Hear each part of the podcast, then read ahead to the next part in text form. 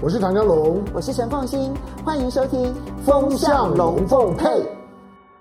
风向龙凤配，我是唐江龙，我是陈凤欣，来带风向，我来跟风向，你的你晕头转一下。好，现在全世界的风向其实集中在亚洲。嗯、一方面呢，你看到美国似乎更加积极的在武装台湾了，嗯、既有国防授权法，同时呢还有台湾兵役延长的一个问题。那、嗯、也看到日本的防卫经费呢大幅度的增加，所以这一个。加强防卫中国大陆周遭的台湾跟日本，究竟要如何的来解读？但另外一方面呢，中国大陆的疫情快速的放手升温，然后但是未来的经济究竟是如何呢？好，那么以及两岸之间，好奇大陆那个那个传染到底是怎么传？怎么可能这么快呢？我觉得重点是都市。然后我也问过我在台商的朋友，就是嗯、呃、经营工厂的。你知道他们现在是这个工厂内部啊，就算染疫的人，嗯、都还是上班，都还是上班。就因为就只要觉得自己身体状况还好的话，就通通都上班。嗯、所以他们那个速度非常的快。你可以想象，在工厂里头，然后你的工同事其实也都染疫了，嗯、然后你们又一起在上班，就算有戴口罩，那也不太可能防范得了。嗯、所以呢，台商的朋友大概。上个礼拜吧，哈就已经知道说，大概那个染疫的比例就从百分之二十到百分之五十起跳哦。嗯，嗯。那短短的三个礼拜不到的时间，其实应该两个多礼拜的时间，嗯、就已经百分之五十都已经染疫了。嗯，那我觉得他们在拼哎，拼那个春运之前，都是没有没有错，对啊，没错，北京对就是八十啊，就北京春运之前，嗯、然后如果大家都先染疫，嗯、都市内啊，嗯、都市如果都都染疫的话。可能比较能够确保，嗯那个到乡村的速度反而会变慢，可不可以这样？我不知道，但是现在看起来反而是在加速这样子。对，就是准备准备过年，大家都出去散播病毒，跟吸收变病毒，那这样就可以过年了。好，就就这样。好，好，来我们介绍两位来宾。第一位呢是大家非常熟悉的台大政治系教授杨永明杨教授。大家好。第二位呢是前立法委员，同时也是丹江大学的教授郭正亮郭老师。哦，文化大学，文化大学。哎呀，我对不起文化大学。没没关系，每一所的大学阿 亮都可以。我现在也，我现在也是文化大学。对对对，他们现在都在文化大学。那你们都很有文化。我们先从武装台湾开始说起吧。好，那么呃，二零二三年国防授权法，拜登正式的签署了。在这里面呢，虽然没有就拨款委员会当中哦，还没有通过说那免费的军援台湾的那个每一年二十亿美元，可这里面是有无偿，是有那个这个贷款的军援，而且其实你也发现最近的两波的军售，好，那表示呢加速武装台湾这件事情，看起来不管是在法律的部分，或者在军售的部分，速度是非常的快。第二个部分当然就台湾的部分喽，就是我们延长兵役这件事情。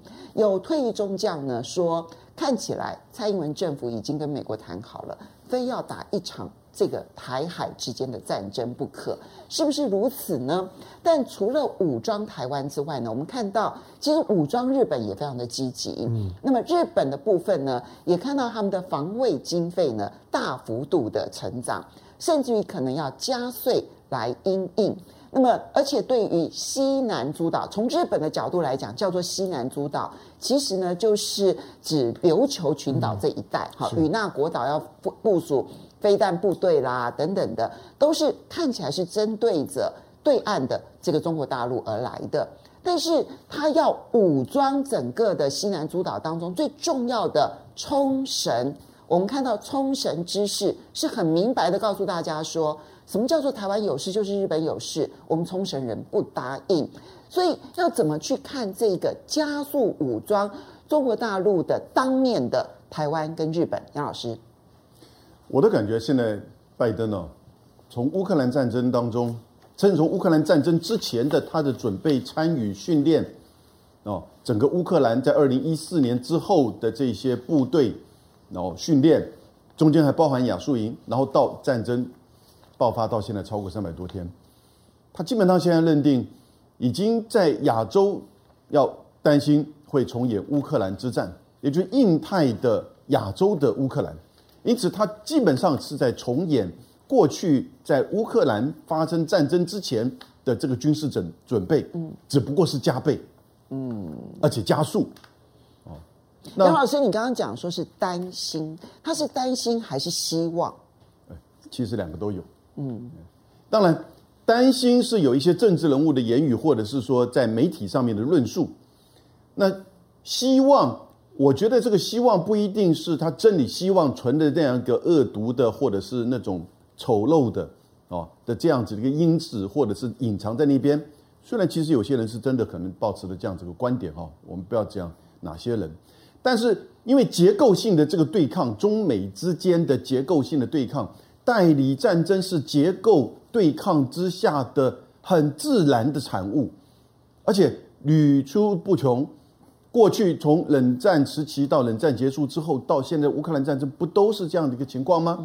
因为中美的对抗，它有核子武器。而中国在今年呢，今年二零二二年世界经济破一百兆，中国已经是美国的百分之七十八点七，这还是在汇率影响之下。如果美国的汇率照去年的话，根本今年的 GDP 中国已经超过美国八成。如果照这个霸权兴衰的这个理论哈，已经破八成的时候呢，基本上在过去的历史，除了冷战之外。最后很快的就会出现一场战争，来决定这两场这两个强权之间谁继续做老大。而过去的经验通常是那个崛起的，因为它快速的崛起，一下超过八成的时候呢，它的士气、它的军力、它的经济都会比那个已经强盛这个接近百年一个世纪的老朽的帝国霸权要强盛，所以那个战争往往就会。倾向于这个新强权的这个决。杨老师，你这个其实是世界强权的周期论。对，嗯，那但是因为冷战的时候呢，核子武器出现了，嗯，核子武器出现，所以才会有代理战争的这样子的一个概念。嗯，那因为用代理战争就会去消耗对方竞争者或者是这个现有这个霸权他的这个军事力、经济力或者是他的外交威望。那因此呢，这个是我讲是结构性因素啊，这个不是说中国、美国的过去，你只要是出现到这种情况，大概都是如此。那在现在中美的对抗之下，你看得很清楚，美国十月呃十二号的国家战略报告里面讲说，十年中国是美国最大的地缘政治挑战，对，要十年战胜中国。那美国提出三个方法：投资、结盟、竞争。什么投资？晶片金。这个晶片法案对不对？嗯、削减通融法案，台积电到美国投资啊，三星到美国投资，增强美国的供应链韧性。不啦不啦不啦，什么这这个结盟？美日安保，嗯，AUKUS，嗯，NATO，嗯，对不对？对，这些叫做结盟，然后把北约拉到印太来，嗯，哦，这叫结盟。那结盟通常就是军事，那竞争就是你看到的科技战、贸易战。所以这三个层面的战略，这个分分析很清楚。竞争的这个结盟的这一块哈，也越来越清楚，就是表现出美国其实它对内投资，但它不对外开放，所以在国际上它已经越来越倾向于保护主义。然后呢，它提不出就是说这个公共财过去做霸权做大哥的时候，让大家能够去心诚悦服，然后呢跟随他领导的。所以他在外交威望上，他在经济的这种协助跟市场准入的。这种国际公共财，他已经很越来越弱，反而不断的要靠，就是说这个美元的这种影响哈，去就是说让他能够这个资金回到美国来，增加他投资的这个筹码。可是呢，在结盟上，你看到他的结盟，通通都是军事力，没错，硬实力啊。那我看这一期的外交政策 （Foreign Policy） 有一个人写了一篇文章，他是前 CIA 在两千年左右 CIA 的一个。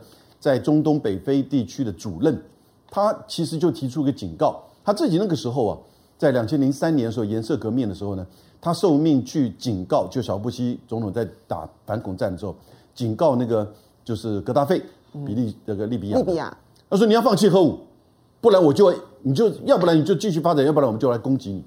哦，这种二选一的方式，那那个时候有用。格达费就放弃了。对啊，那时候格达费放弃，后来利比亚就推推翻了。格达费如果能够活的话，他应该在地下，他应该觉得他不应该放弃的哈。那个时候，那个时候北韩就没有放弃。对，所以他就觉得说，其实美国到现在就只是用硬实力、军事力。事实上啊，越来越多国家对这种硬实力、军事力，你要逼得我二选一的时候，我当然可能短暂的就会去屈服。但越来你会失去你的朋友，失去你的影响力，失去你的外交的威望。那但现在我们看到美国对中国的事，其实是比较用结盟式的军事的硬实力的，在做某种程度印太围堵的这个方式，嗯，对不对？日本的这一块，哎，不可思议！日本现在就在讨论的是，我们怎么一下子把军费从百分之一拉到百分之二？是他们要五年之内就拉到百分之二。对，今年是五点二兆对日元，不到百分之一，他五年内要拉到十兆，对哦，就会超过百分之二哦，因为今年这边又是汇率的关系了，所以他明年要加到六点四兆，对。那一年要加一点这个二兆以上，那他用征税。过去安倍是要提所谓公债的这个方式，那当然因为并没有真的开始推动，但他的计划是如此。现在这个岸田要用征税，征什么税呢？法人税，也就企业税，嗯、然后呢，香烟税，嗯，每抽一根香烟呢，三块日元，嗯，要给这个国防预算。所以现在日本内部都觉得这个基本上是不太可能能够达成的。哦，岸田能够维持他这个政权多久都是问题，但是他为什么会有这样一个决定？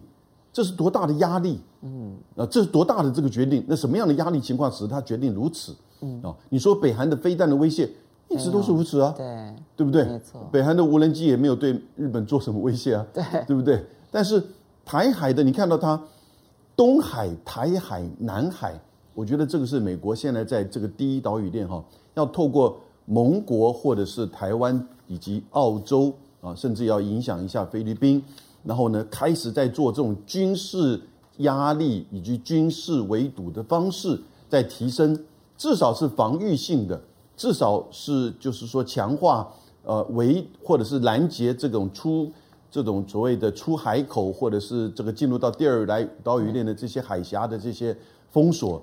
的这些能力。不过有明，你有没有发现，就是说过去这两年下来，哈，就拜登政府的这一个结盟的方式，其实你会发现，东海、还有台海以及南海这三海联动当中，其实是台湾跟日本有合作，有确实是因此增加呃这个经费的增加经费，然后像台湾研议的研议，对。可是它剩下来的其他要结盟的国家，现在方向都不一样了耶。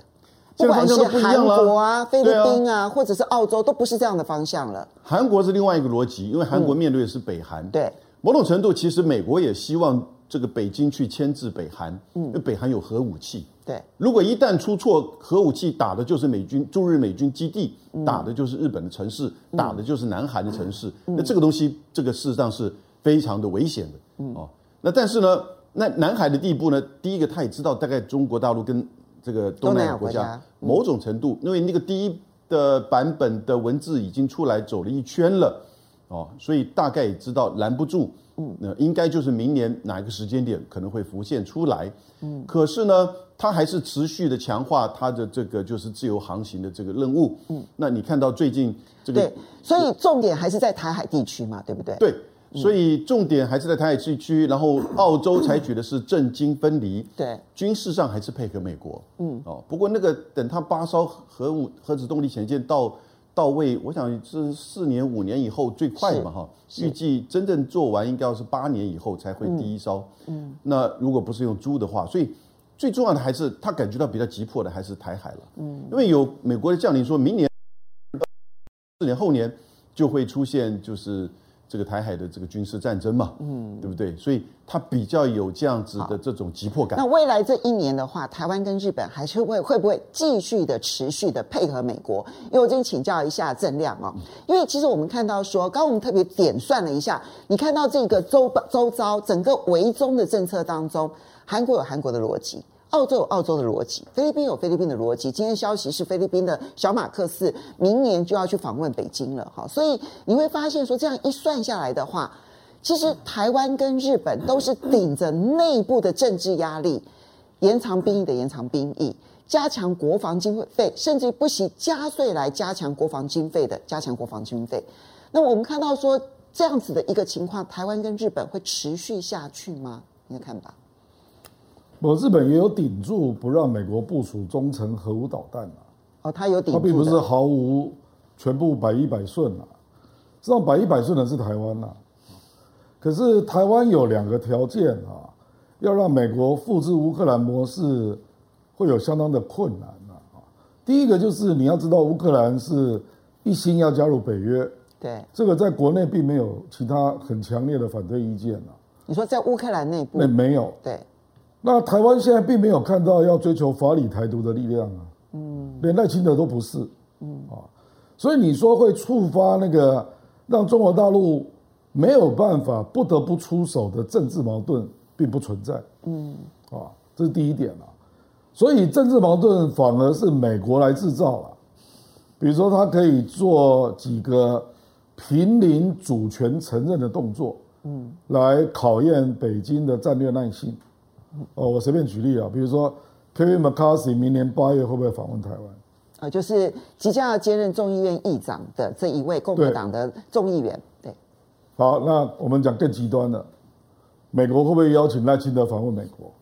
这有可能呢？是啊，嗯，就是说这一类行动，那基本上是美国发动的，不是台湾内部的力量发动的啊，这是第一点啊。那第二点就是。台湾并没有像乌克兰那样的战略纵深啊，嗯，对，就如果台海发生战争，事实上围台军演必然发生嘛，嗯，那事实上外力要介入几乎不可能啊，你更不要讲说兵力介入啊，嗯，连提供武器都有困难，所以他必须要超前部署，把所有的武器弹药库先建置好，就直接放在台湾啊，嗯，那这个跟乌克兰是完全不一样的啊，乌克兰事实上从二零一四。就开始有北约跟美国的顾问介入，嗯，哦，甚至于你可以看到乌克兰做了很多备战的动作，嗯，这个包括从顿巴斯到扎波罗热那一带的所有的壕沟、壕沟阵啊，啊，他准备很久了。你就像那个呃马里乌波尔啊，马里乌波尔的那个，马里乌波尔是本来就存在的，对，那个是在苏联时期就已经盖成地下城市啊，嗯，所以我的意思是说，那你也知道，在俄乌战争期间。北约的力量始终都是存在在乌克兰的，对，这个在台湾会，我认为几乎不可能啊，嗯，除非已经进来了啊，嗯，那已经进来的跟真正发生冲突之后的后续支援，这个性质并不一样，嗯，所以我的意思是说，尽管你看到蔡英文他同意了这个兵役延长啊，可是基本上他要把台湾转为乌克兰是基本做不到的。基本是做不到的。你说的是蔡英文做不到，还是还是美国台湾的客观的形式就是做不到？嗯啊，比如说我们随便讲好了啦，比如说你要把义务役的兵，比如说一年大概四万到六万吧，对，那你要有一半的人要转为海岸守备队来做滩头决战，我认为这个根本就是做不到。嗯，因为这些人不会有作战力了。对呀，那国土防卫队。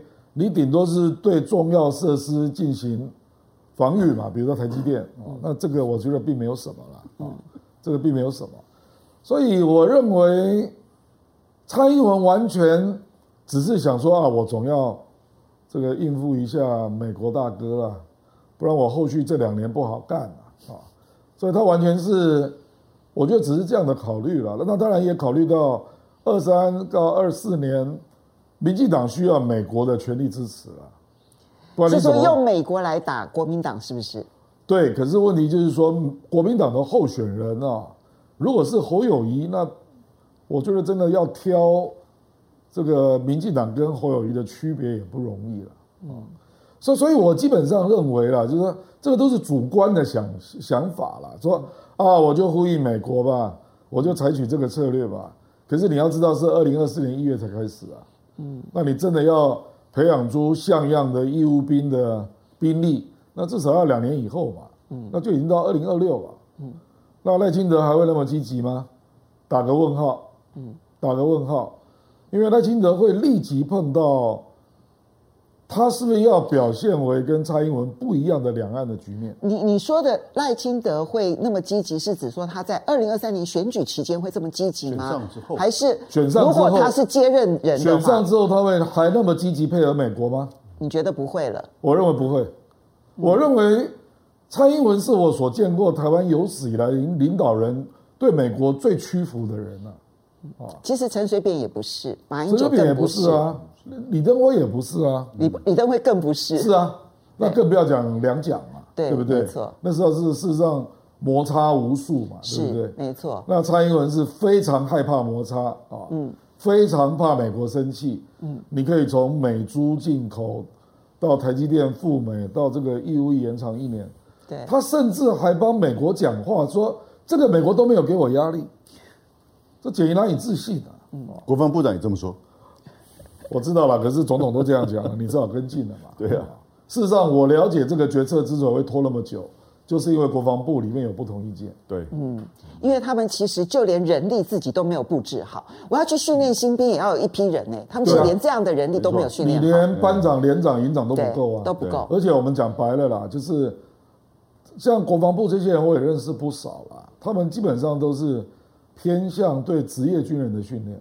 对，而且台湾长期以来所依赖的军力，主要就是职业军人嘛。嗯，那你突然之间要加，我们职业军人有十八万八千左右，你突然要给我加进六万的义务役，只有一年的菜鸟兵，你要叫我怎么配置呢？嗯，对，这里面问题重重啊。嗯，我们且不要讲说你会不会变成乌克兰体制，这另外一件事啊。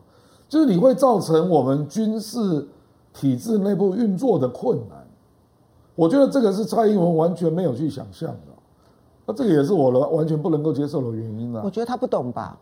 不，比如说你自愿意起薪三万五，嗯，然后把义务一下起薪调整四倍到两万六，对，这完全没有道理。你知道军校生现在最反弹，因为军校生甚至于还比不上这些义务役的，对吧？嗯，所以你去想一想，军校生是我要一辈子从军啊，是这个才是国家要培养的骨干力量。对，结果你对这些志愿役的不给他好的待遇，还搞年金改革，对，那在社会上没有什么地位。对，你去想一想，这样的军人，你去想想，在长期啦，就说如果台海真的发生冲突，那你这样厚此薄彼的影响。这会是什么？好，所以香龙刚刚其实啊，正量分析的有一个很重要的重点，就是延长兵役真的会强化台湾的战力吗？还是你完全配合美国的结果，台湾的战力不见得会提升，相反的，你可能在初期反而会弱化了台湾的国防战力。多少有有安慰的效果吧，总是总是真了很多人哦，那人人站站出来，总会让你觉得比较有底气啊。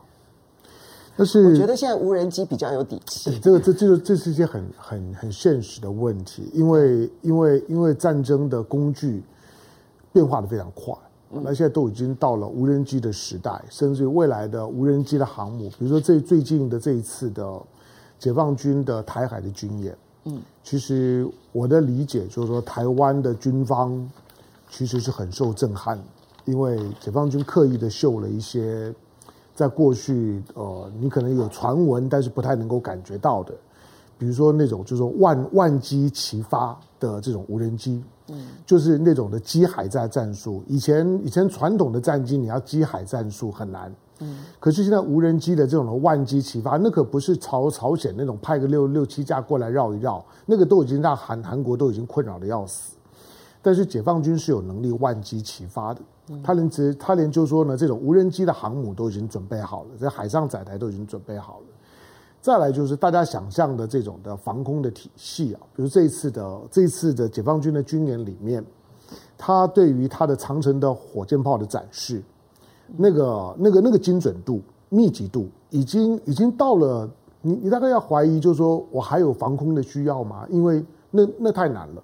对，知道我们过去对于防空体系，我们也曾经都是针对导弹的。对，我们我们曾经简单讲过，就是说导弹的速度虽然发展的很快，防空体系尤尤其这几年，你看美国在炒作它的爱国者啦，嗯、甚至于呢在包装它的它的就是说呢萨德系统啦，都在都在告诉你说呢，不管是不管是低空的、中高空的，我都有应对的能能力。可是这一次在。在俄乌战争当中，不止我们看乌克兰的军军制是如何改变，因为那个架就是美国接下去叫台湾做的部分。但你要看一看俄罗斯呢是如何如何去试探就新的战争形态。像昨天的时间，俄罗斯呢又发射了一百二十枚的导弹。对，那个一百二十枚导弹，这一次呢是针对呢本来比较没有事的乌克兰的西半边。包括到利沃夫的这些的城城市，这一次呢，大概都被炸到，连基辅已经全部都停电了。那它是怎么怎么炸的？它是你有你有防空系统，我知道你有 S 三百，美国说要说要给你的爱国者。现在的现在所有的这种的城市的轰炸，它都是先发发发射一波的哑巴弹。嗯，这波的哑哑巴弹，你你你不知道它是真的还是还是假的，所以你非拦截不可。所以你的防防空系统呢就就启动了。你的防空一启动了之后呢，你的你的防空防空飞弹的阵地就暴露了。嗯，而且你的防空系统就消耗一波，防空导弹非常贵啊。是，就是你消耗一波之后，你你不见得有能力发射第二波啊。再加上呢，你的那防空的防空的导弹呢，就就是说这个阵地呢暴露了之后，他就去打你那些的阵阵地，所以呢，这一波其实对于乌克兰的来讲，它的它的它的基础设施伤得很重，它的防空导弹的阵地呢伤得更重。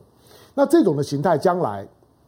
不管你的防空体系呢多厉害，我说现在的现在的武器的发展矛盾矛矛盾，我们说以子之矛攻子之盾，可是现在明显的矛比盾厉害，是盾很难，或者你要你除非你的矛非常厉害，你要靠你的盾呢去防御是难上加难。嗯，所以你今天要要要去强化所谓的国土守守备队，或者说呢国土防御旅。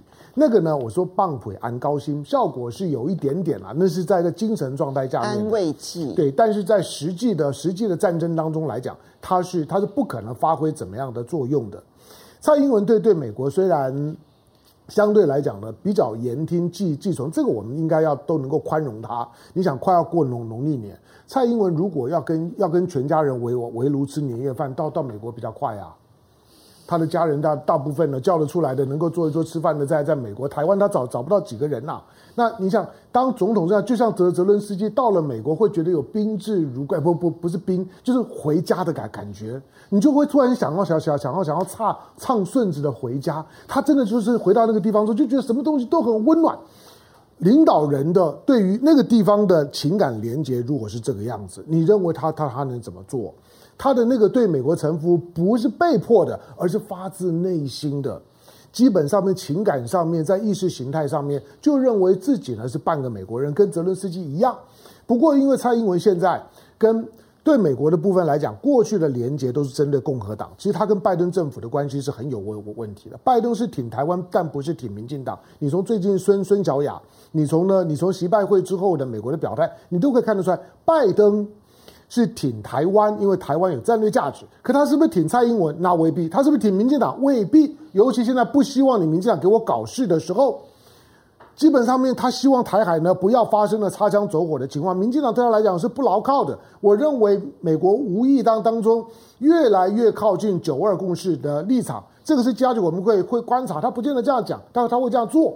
而且台湾最最近，民进党跟日本的关系，这这这不会有有矛盾嘛？就一方面加强武装台湾，但另外一方面可能会倾向于让两岸之间有对话管道的九二共识。不要猜，你马英九的时候的不不同不独不武不也是这样吗？嗯，马英九的时候军军备也买买很多啊。所以马英九，马英九认为强化强化自己的基本的武装，但是一边呢开放两岸之间，让政治进来，把兵役降到四年，但是呢观光旅游、商务、大三通、小三通全开。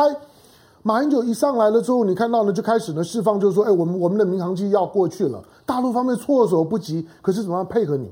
嗯，你还你你还记得二零零零八年的情况吗？大陆说你根本没有跟我讲啊，但马英九说我要来了。是，那马英九宣布了之后，大陆好好好来来来吧，来来来吧，大家就来了。就马英九当时定了一个好像是七月一号吧。对，那大陆那边根本就没有得到任何的讯息，就是马英九片面宣布大三通，哎，大大家就就就通了。换句话说，你只要政治进场了之后，状况都不会很糟。台湾现在最大的问题，管你是蔡英文，管你是赖清德都一样。我们今天在谈中中美的关系，谈谈中日的关系。中韩的关系，中澳的关系，你永远不要忘了，他们的政治是可以运作的。OK，但是两岸之间政治是没有办法进场，连小三通都没办法。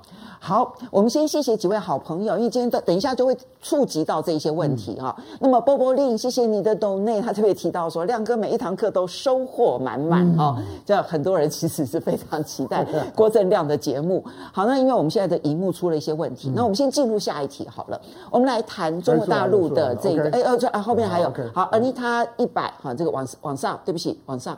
呃，Anita 零零九 CN，谢谢你的抖内，他是浙江台州人哈，是佛教天台宗创始地，哦、国清寺就在他们附近。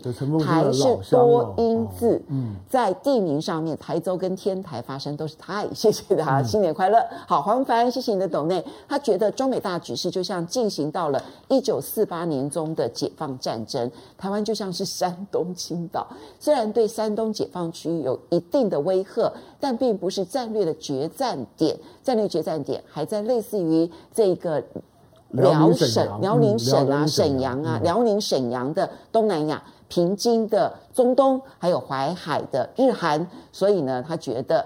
总结来说，疫情之前的前三年靠的是出口压垮欧美的工业产能，后三年要靠进口来拉爆欧美的通货膨胀。所以决战的指标就看明年的大宗商品的价格，还有欧美的通货膨胀率了。那我们就来进入中国大陆的经济吧，跟疫情当然是高度的相关了。我们看到这一次呢，其实在这个疫情中国大陆解封那个速度超级快，然后呢，习近平出来讲话了，那么他说呢，要强调爱国卫生运动。他喊完话之后就一类移管了，他说速度就很快，明年一月八号就开放国门了。其实也是全世界有点措手不及。那当然也会出现很多的乱象，比如说像特斯拉就传出来说，是不是上海的这一个整个的减产计划是跟它的染疫有关？那美国之音也特别报道说，你看苹果跟特斯拉今年的股价重挫，全部都跟中国大陆是有关系的。可是路透社自己也说了，其实上海的减产计划跟这个疫情无关，而是他们的既定计划。那么另外呢，这个苹果供应链也觉得。明年其实呢，最终还是会依赖中国大陆的供应链。嗯，所以嗯，这整个的经济情势要如何的预测？我们接下来就会看到说，通常外资的分析师，我们就会发现到说，他们都觉得明年中国大陆似乎反弹是可以期待的。前面的阵痛期大概还有三个月，可是之后成长的反弹幅度是加大的。有没有怎么看？你知道？十二月初的时候，哈，高盛啊，就有一个报告出来，结果他一出来之后，所有的相关的外资报告都这么写：明年第三季中国的 A 股大爆发。明年第三季，哎，就也就是说七到九月下半年，对，也就是这个第三季。但是事实上，那个是在呃，就是说解封之前哦，在那段时间哦。但是现在这个解封这么快速的话呢，所以我觉得进入到第二季就有可能就出现。为什么呢？也就是。第一个，全世界的经济其实现在都在这个就是下滑，然后呢，美国大概预计明年的经济增长不会超过百分之一啊，嗯，对不对？啊，它的这个升息会慢慢的缓和下来，呃，碰到相关的这个问题，那同时这个俄乌战争的这个发展也很难讲，对不对？因此，整个亚洲的经济一体化哈，反而会是真正的主轴，而亚洲经济一体化里面就是中国跟东南亚。嗯，那事实上已经形成一个亚洲供应链。当我们听到你刚刚提到那几个公司，尤其是这大家经常在台湾说的啊，它会移转到印度，移转到越南，但是这么容易吗？它相关的这个群聚有几百家的这个产业，上下各种不同的这个零件，绝大部分还是以中国大陆，然后事实上反而扩大了，嗯哦，中国的产供应链跟亚洲。东南亚甚至南亚的整合，我们来看一下，就是《华尔街日报》其实就有提出来，他们去整理之后发现说，中美贸易战开打之后，从二零一八年七月之后，对，反而加速了中国大陆跟东南亚，还有中国大陆跟印度之间的经贸往来。而这其中一个原因是因为很多的产确实移到了这个东南亚跟南亚，可是上游供应链还掌握在中国大陆手上，所以变成上游供应链转到了东南亚就。就出口到东南亚，然后接着再出口到欧美。很多因素，有人说是为了避美国的关税，对，有人说为了这个中国的，就是说可能分散效应、供应链的关系。那有人说，可能中国本身的成本也都各样各种都提高了，对不对？你就自然的重演过去，不断的是往其他的区域在扩张。那东南亚从越南现在到柬埔寨，你辽国，辽国跟中国的边境哈，老挝跟中国的边境。现在泰国那个最大的那个工业区叫做阿玛塔，已经设了两个大型的这个工业，那个工业区大到可能跟一个大安区这么大，的这个范围哈。嗯，那因此呢，他已经考虑到就是这些相关，那现在又广往缅甸当然现在有点跳过了哈。嗯，然后呢，往就是这个孟加拉、老早就去，就印度去。嗯，这一些其实是更进一步的去整合。嗯，哦，整个亚洲供应链，但你同时不要忘记，整个亚洲国家彼此之间，除了印度之外，反而更进一步的签订 FTA、RCEP。中日韩已经是实质的 FTA，是。我预测今明年的二零二三年中日韩 FTA，他们之间的这个三个这个国的 FTA 哈会再启动，嗯，甚至 CPTPP 啊，中国加入的机会啊，甚至各个国家已经都会开始表态啊，因此你会看到，同时这个关税降低，然后呢行政障碍降低，然后你不管各种因素，它开始在重新的布局投资。但是最重要的关键还是中国自己本身，它的市场已经大到一个规模哈，远超过东南亚，哦，因此又是东南亚又是中国，整个世界的经济将来就会是往亚洲走。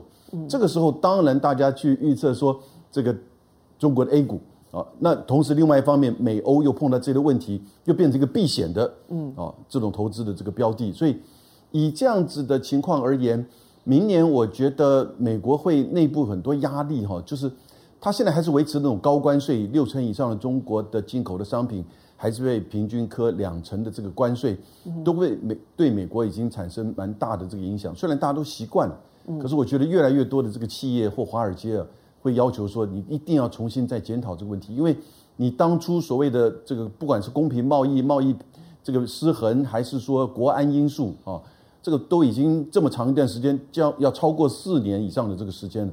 那因此，如何面对正确的或者是正常的啊中美的贸易关系，这都是他为内部检讨的。好，同样请教下正亮，因为现在对于中国大陆来讲，它真的是处于一个疫情暴风雪的时候，嗯，正是最混乱的一段期间。那走过了这个疫情暴风雪，有没有机会春暖花开？这是很重要的一个预测。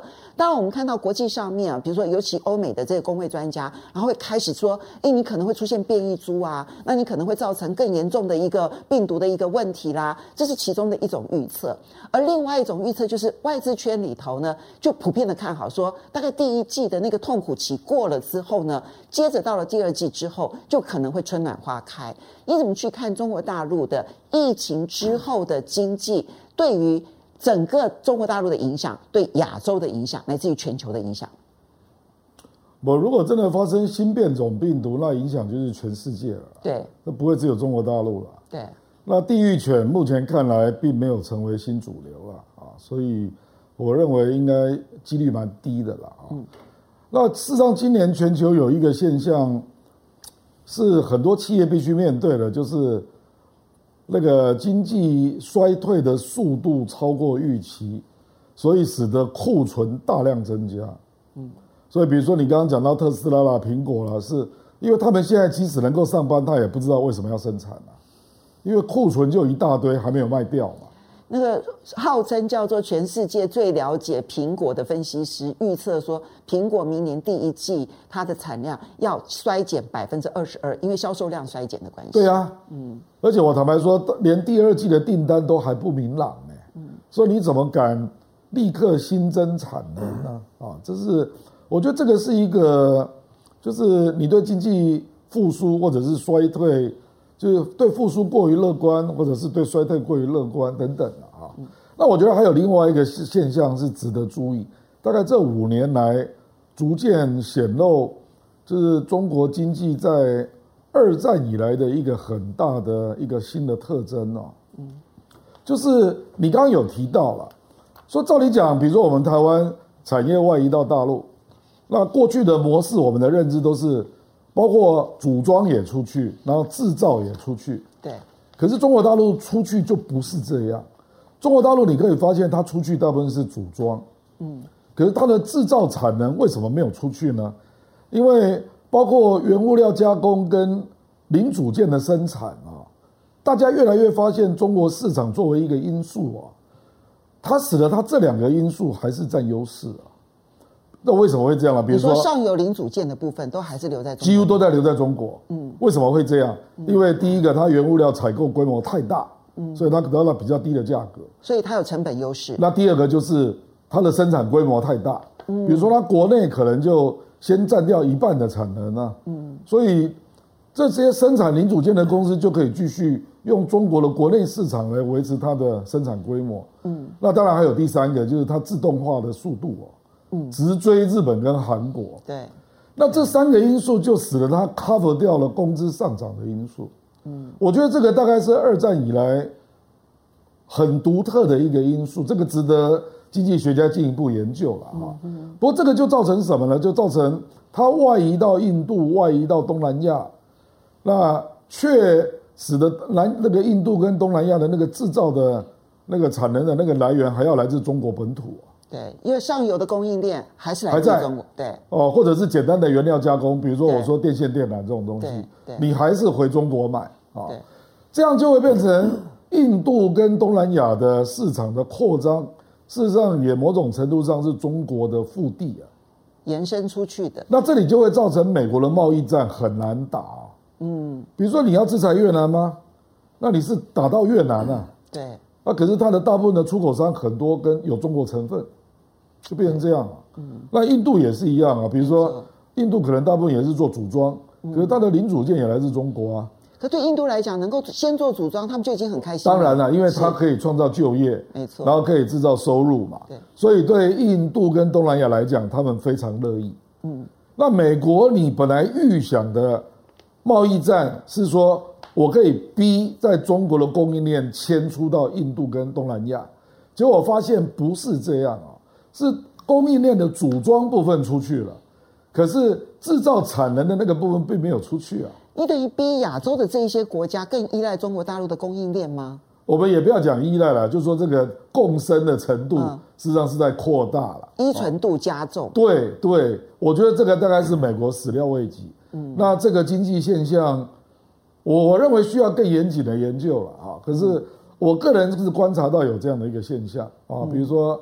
因为我去过越南很多次啊，越南很多的电子零组件跟原料加工还是跟中国买，嗯，它没有转移到越南啊，嗯，那刚刚有明兄讲到了泰国，我认为也是如此，没错，所以你去想一想这种情况，你叫美国贸易战怎么打下去？嗯，这就是《华尔街日报》之所以会在年终的时候特别提出一个警告，就是中美贸易战的结果，你并没有真正摧毁中国大陆的供应链，相反的，你让中国大陆跟这一些你结盟的亚洲国家之间的供应链关系变得更加紧密。香龙怎么看？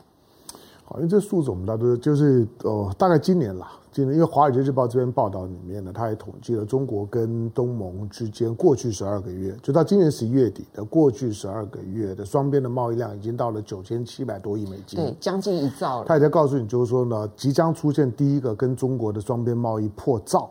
的经济区、嗯、有可能。造美元，然后那个非常非常惊这惊人啦，就是那你可以想见，就是说为什么东盟跟中国的关系，为什么我们一直在在提醒，就是中国跟东盟的经济一体化看起来很难拆解，而因为中国跟东盟的经济一体化，中国在上游的关系，所以未来呢，呃，未来人民币的最最大的活动区域可能就就会从东盟开始，嗯。那二零二二年因为已经快结束了，我想多多少少呢，我们在我们在思考二零二三年呢会发生怎么样变化。但是你看二零二二年，呃，中国跟跟东盟的关系，中国跟印度的关系，呃，刚刚提到的二零一八年之后，中国跟东盟的双，中国跟东盟双边贸易成长了百分之七十。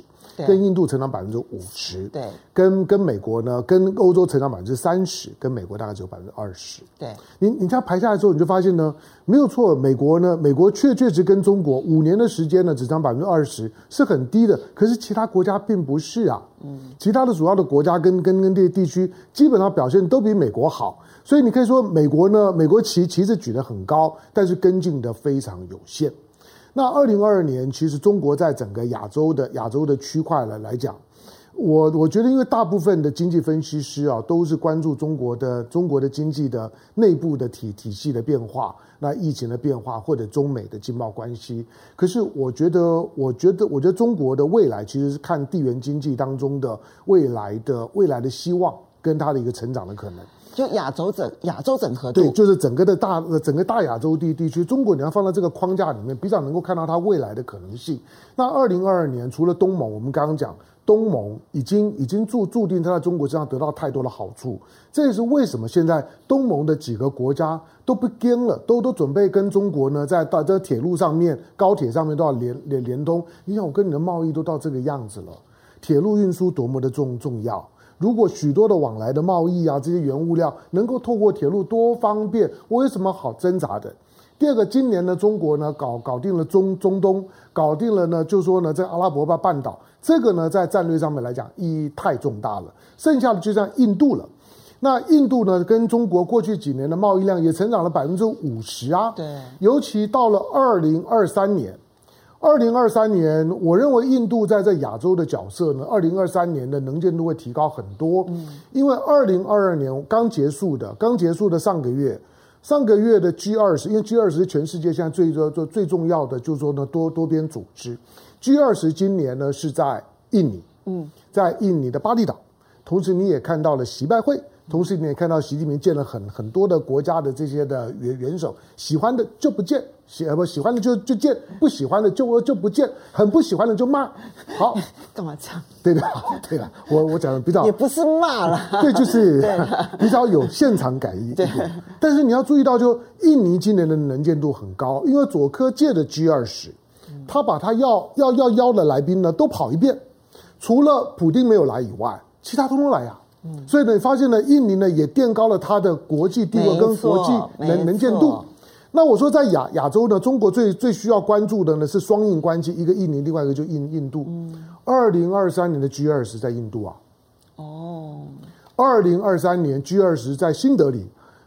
最近几年，印度虽然我们说中印关系不好，可是你要知道，中印度终究是金砖五国。印度呢，接着这两年的时间呢，又加入了上合峰会。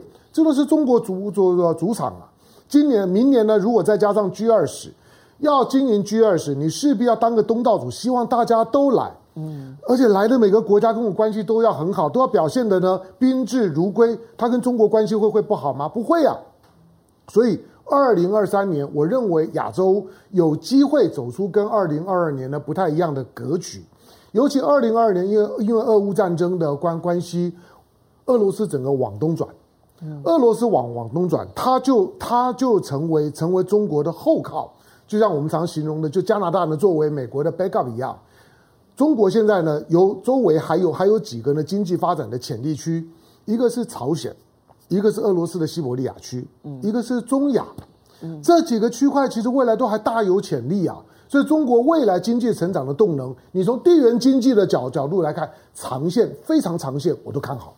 好，我们来谢谢几位好朋友啊是令旺，谢谢你的懂内，嗯、呃，这个是蛮蛮大笔的一个董内啊，他要特别的要给杨永明教授未来的选举表示支持。你们有没有看到我们今天 来来来宾的安排是特别，一个是前任立委，一个是未来的立委。好，来高劝，谢谢你的董内啊。好，接下来我们就要那刚刚提到了。亚洲大整合有有可能在二零二三年，我们要好好的来观察，嗯、那两岸之间有没有机会在未来的这一年，虽然美国加速武装台湾，嗯、可是，在政治上面有对话的机会呢？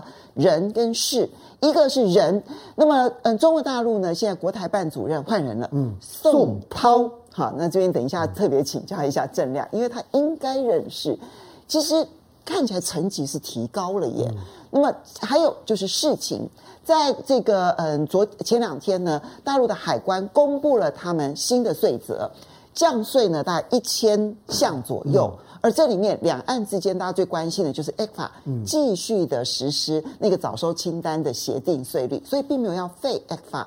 这两个人跟事怎么去观察未来的两岸关系？有名？我觉得宋涛现在出来做国台办的这个主任哈，呃。三个意义，第一个其实我觉得还是习近平非常重视啊两岸关系、台湾问题，他用不要忘记哦，他用应该算是他的这个最亲信的人之一了。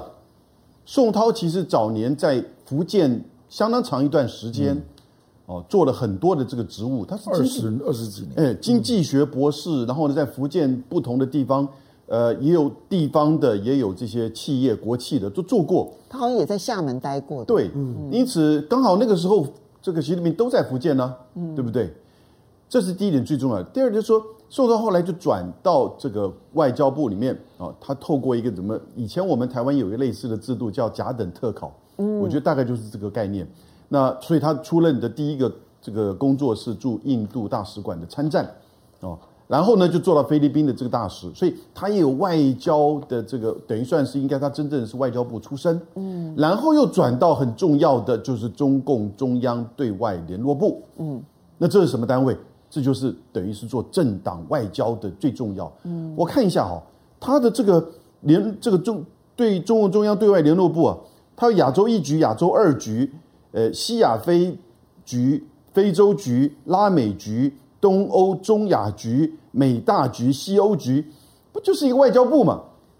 哦，那除了北极跟南极之外，好像都跑遍了。没有北这个所谓北极地局哈、哦，但是没有开玩笑。亚洲二局，台湾其实涵盖在这个里面。嗯，政党外交其实它也没有漏掉跟台湾的这个政党之间的互动。嗯，这个等一下郑亮应该会补充。嗯，所以它其实跟外交的这个层面啊，以及政党的这个互动，不只是只有社会主义国家或开发中国家，这已开发国家或民主政党，其实它都是有联系的。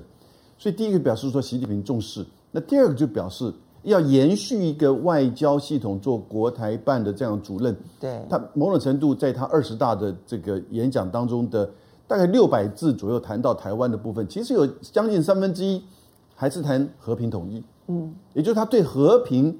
这个统一的这个合同的概念哈，还是重视。嗯，那宋涛某种程度除了重视之外，这个重视两岸问题之外，他也表示说，在这个层面搭配的又是刚好，你看这个 ECFA 同时又通过。我们在台湾其实每次都有一点到年底有一点这个心心担心的就是这个 ECFA 的早收清单会不会裁撤掉？因为你早收清单裁撤掉，对我们台湾就是有经济制裁之痛，但它又不是实际上的经济制裁。因为两岸的 ECFA 已经老早过了十年，本来这种优惠的措施就应该，你反正达不到签不成这个 FTA，你就该拿掉了嘛。国际上的这种类似的做法比比皆是。对，对，所以呢，国际美国也没有办法指出说你做撤掉掉这个早出清单是对台湾的经济制裁，也不能这样讲。但对台湾的这个是很很明显的一个经济。商业跟政治的讯息，对不对？至少是要维系的。因此，这个等于是说，在合同这个层面，在这个人事发布跟那 ECFA 延续哈，我觉得是有这个概念。但第三个很重要的，宋涛做政党外交，我们刚刚不提到美国要用结盟的方式来去对抗赢过中国吗？对。那这个结盟，除了是在军事结盟之外，也还是是政治上、外交上。对。宋涛在两岸议题上，其实他。对这些不同国家的这个政党，包含日本、包含韩国、包含这个澳洲，到东南亚更不用讲，这些人都非常熟。这些人长久也都在他们国内是一个政治精英，因此，习近平在他的二十大里面提到对台海的议题，两个一个就是红这个红线，一个是台独，一个是外力介入，外来势力对外力介入。嗯，宋涛以他过去的经验。是不是可以破这个外力？美国要结盟，外力介入，就从北京的观点的这个局呢？嗯，对不对？这是也就是说，国台办的这个角色已经往往不不单纯只是两岸的，而是可能要破掉美国透过结盟跟外力，不管是军事、外交的方式来去针对台湾做进一步的这个压力。嗯，那宋涛这个人士其实是有这样子的意涵呢。好。赶快来听一下郑亮怎么来评估，因为这个人士啊，第一个他的层级是不是有拉高？第二，他是不是更进入决策圈？嗯、第三，他所代表的意义，不管是对台湾的、对大陆内部的，乃至于对周遭国家所谓的外力介入这件事情上面，刚刚有明分析的很好，你的看法呢？我这个叫高阶低用啊，啊，他是中联部部长出身啊，嗯。那我觉得部长级嘛，对不对？因为中中国大陆也了解，就是要处理台湾问题，当然就要处理国际舆论嘛。那周边亚洲国家的态度立场很重要。所以你看到习近平最近在做高峰会的时候，或者有联合声明出现的时候，都会要求像周边的亚洲国家重新表态啊。啊，明年你也知道，蓝海行为准则要进入关键阶段嘛，对啊，所以这个当然有这个意涵了啊。那就有人基本上认为他会跟夏宝龙有点类似了，就是港澳办的那个。对，那夏宝龙之前是浙江省委书记啊，然后也当了政协副主席啊，嗯，就大概也会循同一个模式，就是是高阶。的人士，然后习近平很亲的人士啊，然后来担任很重要的角色，然后他也又跟各国政党来往嘛，嗯，这个又跟张志军有点类似啊，所以事实上，民进党我知道有有有一些人是跟他见过面，你见过面吗？这个不好说了，邱泰山呐，邱泰山是最明显，但但我相信你应该见过面。呃，另外一个是洪其昌嘛，嗯嗯，那这两位其实都是新潮流的。民进党内资深的，对对对。那两位，尤其是洪其昌，跟赖清德关系是非常密切的。嗯啊，那洪其昌也当过这个产经建研社的社长。对。跟台商啊，还有大陆相关的单位，其实他有一阵子来往大陆蛮密切的。嗯。所以我相信他跟邱泰山一样啊，都跟这个宋先生早就认识了。嗯。那这个当然，我觉得。这个习用人真的有点会出人意料之外。嗯，哎，说实在话，嗯嗯，这个就这个就意味着，我觉得对美国那个部分，那要硬啊，那有外交系统由军方去处理啊。那对台湾，它还是预留了一些空间呐。嗯，大概是这个用意了。所以我们可以预料得到，二零二三年这一年。如果美国没有真的做到很过头的话，两岸之间其实相对和平吗？我觉得坦白说了，就是现在的国际局势很清楚嘛，就是两岸都并没有要挑起战争嘛。台湾的法理台独并没有变成一种运动啊，那中国大陆也没有必要自己先动手啊。嗯，习近平只是表示说，二零二七二之前要备好武统的能力。这是指客观条件，主观上，他基本上对时间站在大陆那边，他有自信嘛？嗯，因为能力跟意愿常常是两件事。对，所以着急的是美国啦，啊，因为美国很急啊，嗯，他急着时不我与嘛，嗯，所以他希望日本跟台湾赶快发生一点冲突吧，可以拖住中国大陆崛起的速度。